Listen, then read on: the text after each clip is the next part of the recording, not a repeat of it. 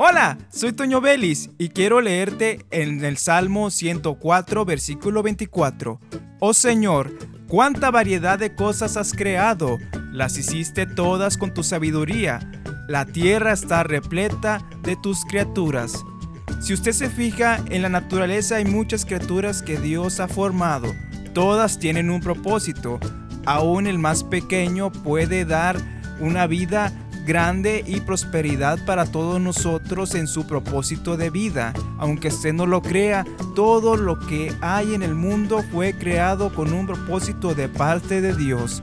Todo con la sabiduría de Dios al momento de crear la tierra, al crear el universo, todo quedó perfectamente en sincronía para que nosotros podamos vivir, podamos estar subsistiendo y podamos disfrutar de una vida que Dios ha preparado para nosotros. Pero eso no es lo más importante, sino que nosotros alabemos a Dios por su sabiduría y por todo lo que nos ha dado.